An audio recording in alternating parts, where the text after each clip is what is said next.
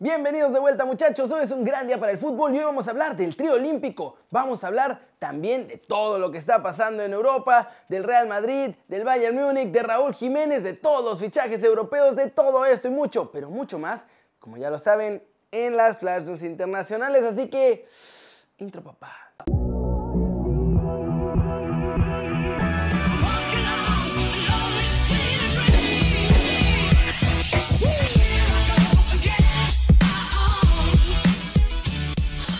Arranquemos con la nota One Fútbol del día. Charlie Rodríguez dice que los chavos del trío olímpico van a encarar la justa con tanta seriedad como si fuera un mundial. Estas fueron sus palabras. Con la, con la humildad que, que debemos de tener para afrontar estos partidos, que, que, al final es como si fuera un mundial, no te vas a encontrar a, a las mejores selecciones, así que, que ningún partido va a ser fácil, tenemos que estar concentrados en todo momento. La complicación la vamos a poner nosotros porque por escuchar eso no nos tenemos que relajar y decir, ah, bueno, no vienen los mejores futbolistas, va a ser un partido fácil, nada, que ver, al contrario. Creo que cualquiera que venga acá va a querer demostrar su, su calidad por el torneo que sea, así se tenga 10 años el que venga, va a querer demostrar todo, así que, que bueno, nosotros tenemos que ir a lo nuestro, estar concentrados y ser responsables de, de todo eso para, para, bueno, ir partido tras partido y, y conseguir el primer objetivo que es clasificar. Y recuerden que tenemos regalitos, que OneFootball está regalando camisetas de la selección mexicana. Lo que tienen que hacer es bajar la app de OneFootball, entrar al link que está en la descripción, deben de pegar o escribir el título de la primera noticia que vean en la app y contestar la siguiente pregunta. ¿Por qué crees que México merece pasar a los octavos de final en los Juegos Olímpicos? Llenas todos tus datos, aceptas los términos y condiciones y listo, estás participando. Y recuerden bajar la app de OneFootball porque ahora también pueden ver en vivo los partidos de la Liga MX totalmente gratis. Siguiente noticia muchachos. México tiene rival en cuartos de final de la Copa Oro y también relevo para el Chucky Lozano.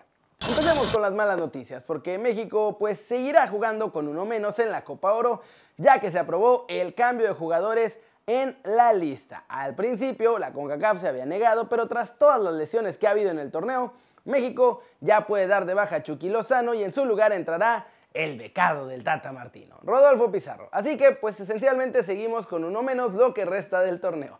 Mañana jueves es que Pizarro se sumará al grupo para comenzar sus entrenamientos con el tri de todos nosotros. Por otro lado, el rival en cuartos de final fue más leve de lo que pensamos y será Honduras. Qatar sorprendió a todos en este torneo, se clasifica como primera de grupo, así que vamos contra los catrachos. Y el primer duelo fuerte de la selección mexicana será hasta las semifinales, donde se pueden enfrentar a Costa Rica o a Canadá dependiendo de quién gane el partido entre ellos, obviamente. Y para poder enfrentarnos a Estados Unidos, pues solo va a ser hasta la final. Esto ya lo sabíamos y esto también es solo si las dos selecciones llegan a la final, ¿verdad? Como la ven, una medio buena y pues una medio mala para el Tri. Aún así, están obligados a ganar esta Copa Oro porque son hombre por hombre la mejor plantilla de todo el torneo. ¿Ustedes creen que lo vamos a lograr? Cortecito internacional. Ya salió el peine de por qué varios jugadores están huyendo del Bayern Múnich y es que los bávaros han impuesto una nueva reglamentación interna de tope salarial, pues como ningún otro club en Europa. Primera regla del tope salarial, muchachos, no se va a fichar ningún jugador por más de 100 millones de euros, ni aunque los tuviera para aventarlos ahí al cielo. Ahora, en cuanto a sueldos, crearon una nueva escala salarial que se divide en cuatro categorías, esto de acuerdo al nivel de ganancias y que ninguna rebasa los 20 millones de euros brutos. De hecho, solo un jugador gana eso, es Robert Lewandowski, y el resto para abajo. En el grupo 1, de 15 a 20 millones. Entre estos están el mencionado Lewandowski y además en este grupo de los estelares, por así decirlo, están Manuel Neuer, Thomas Müller y Leroy Sané. Podría entrar alguno que otro en las renovaciones, pero se ve complicado. El grupo 2 ganará entre 10 y 15 millones. Incluye en este momento a Joshua Kimmich, Kingsley Coman y Serge Gnabry. El grupo 3 de 5 a 10 millones y está Niklas Zule y León Goretzka. Y finalmente el grupo 4 incluye a La Perrada. Nadie en este grupo puede ganar más de 5 millones de euros, así que ahí está el resto de la plantilla. ¿Cómo ven estos topes? Con eso esperan siempre tener dinero en las arcas para que ninguna crisis, ni pandemia, ni nada les rasgue las vestiduras en el futuro. Pasemos con más del trío olímpico porque ya mañana en la madrugada de México debutan ante Francia y tenemos todos los detalles del partido. Empecemos con el rival. Francia tiene definido a su once para enfrentar a nuestros guerreros muchachos, los galos. Salen al campo con Paul Bernardoni, Anthony Cassi, Pierre Calulu, Modibo Sagnan, Clement Michelin, Teji Savannah, Lucas Tussart, Enzo Lafay, Florent Thauvin, Arnaud Nordin y André Pierre Grignac. Por su parte, los de Jimmy Lozano también ya están claros. Será la misma alineación que ha venido trabajando juntas desde el amistoso ante Panamá. México entonces sale al campo con Guillermo Ochoa, Jorge Sánchez, César Montes, Johan Vázquez, Erika Aguirre, Luisito, ya casi es del Getafe Romo, Charlie Rodríguez, Sebastián Córdoba, Diego Laines, Alexis Vega y Henry Martín. Para disfrutar de este partido van a tener que desvelarse o pararse muy temprano porque empieza a las 3 de la mañana de este jueves 22 de julio. Las acciones las van a poder seguir en México por Azteca Deportes y TUDN. Ojo al dato, ¿eh? En todos sus debuts México ha conseguido resultados de regulares a muy buenos en los Olímpicos y es que nunca han perdido en su partido de debut. Así que todos esperamos que la racha se mantenga. ¿Cómo la ven? Ya sabemos quiénes van por el tri, contra quiénes vamos a jugar, y será que volvemos a debutar con triunfo en Olímpicos y ante un rival tan duro como Francia. Ojalá.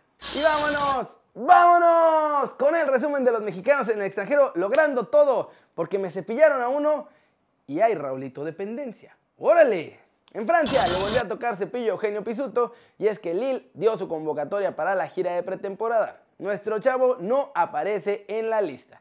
Eso sí, según medios franceses, seguirá jugando con el cuadro juvenil durante esta temporada, pero como el Lille tiene tres torneos, será muy probable verlo tener acción en algún partido de copa con el primer equipo. En Inglaterra, el portero de los Wolves, John Rudy, habló en conferencia de prensa sobre las fallas del equipo la temporada pasada y fue claro, la peor falla fue no tener a Raúl Jiménez en la cancha. Estas fueron sus palabras. Tuvimos muchos factores diferentes el año pasado un poco de desequilibrio y algunas actuaciones indiferentes la temporada pasada. Pero sin lugar a dudas, la ausencia de Raúl fue la mayor falla para el equipo. Es muy raro que te encuentres con un jugador que sea tan valioso para un equipo, pero eso es exactamente lo que es Raúl. Él inicia la presión, nosotros, y es un jugador muy inteligente. Es peligroso y Raúl ahora ha trabajado incansablemente para volver al punto en el que está ahora. Nos quitamos el sombrero ante él y estamos encantados de tenerlo de vuelta. Y bueno, hablando de esto, nuestro lobo goleador ya viaja también con todo el equipo hasta España porque van a tener un amistoso, el segundo juego de preparación y se medirán ante el Betis el próximo 24 de julio. Puede haber duelo de mexicanos y Guardado está ya recuperado, pero nada más porque pues, Lainez obviamente está en Tokio. Y muchachos, en noticias sorprendentes desde la Premier League llegan reportes de que Nuno Espíritu Santo sí va por un mexicano, pero no no es Raúl Jiménez el jugador que le interesa a Nuno y al Tottenham. Es Jesús Manuel el Tecatito Corona porque quieren reforzar el extremo derecho de los Spurs ahora que Garrett Bale ha regresado con el Real Madrid. Así que están preparando una oferta en Inglaterra Solo tienen una duda, no están totalmente seguros de si la cláusula de rescisión de Tecatito subió a 40 millones desde el pasado 15 de julio o es hasta el 15 de agosto y es justo lo que quiere saber el Tottenham para saber si vale la pena hacer una inversión por el jugador mexicano. Le sale otra novia a Tecatito y ahora parece que se le va a juntar el ganado a nuestro chavo. ¿Dónde creen ustedes que debería jugar Tecatito Corona la próxima temporada? Y bueno, hablando de Laines, Hoy la Liga de España también lo destacó como una de las figuras a seguir la próxima temporada, ¿eh? Yo nomás digo. ¿Cómo ven ustedes? ¿Creen que en los Wolves hay Raúl dependencia? A ver, si les vuelve a ir bien este año con Raulito en la cancha, va a estar más que claro que chicheñol. Las news, el Shakhtar Donetsk confirmó la incorporación de Vinicius Tobias, que se suma pues, a la mitad de Brasil que esencialmente vive aquí en Kiev y que juega con el Shakhtar. El Tottenham está a punto de cerrar el acuerdo por Pierluigi Golini, goleador del Atalanta que llegaría a la Premier League con opción de compra obligatoria tras un préstamo de un año. El nuevo fichaje del Real Madrid, David Alaba, se lleva el número 4 que había dejado Sergio Ramos. Eso sí, Alaba dijo que le hubiera gustado jugar con el español. Niza logra la sesión de Kluivert. El cuadro francés se hace con los servicios del holandés que deja la Roma para poder tener minutos. Si el Manchester City quiere fichar a Nuno Méndez, ya saben que van a tener que pagarle 50 millonzotes de euros al Sporting de Portugal. Y bueno, allá en Inglaterra están diciendo que Pep va a tener otros 220 millones del jeque y no sé qué, pero pues ya entre lo de Harry Kane, entre lo de Jack Grealish, ahora lo de Nuno. Yo no sé si les va a alcanzar para todos los fichajes que según esto tienen ganas de hacer. Y yo creo que al final nomás van a tener uno y va a estar entre Grealish y Kane. Y yo creo que va a ser Grealish. Yo creo.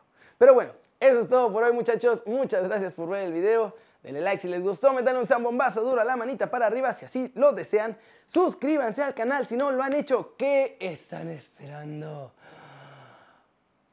Este va a ser su nuevo canal favorito en YouTube. Denle click a la campanita para que hagan marca personal a los videos que salen cada día. Yo soy Kerry, ustedes ya será sándwich. Siempre me da mucho gusto ver sus caras sonrientes, sanas y bien informadas. Y aquí nos vemos mañana. Chau, chau.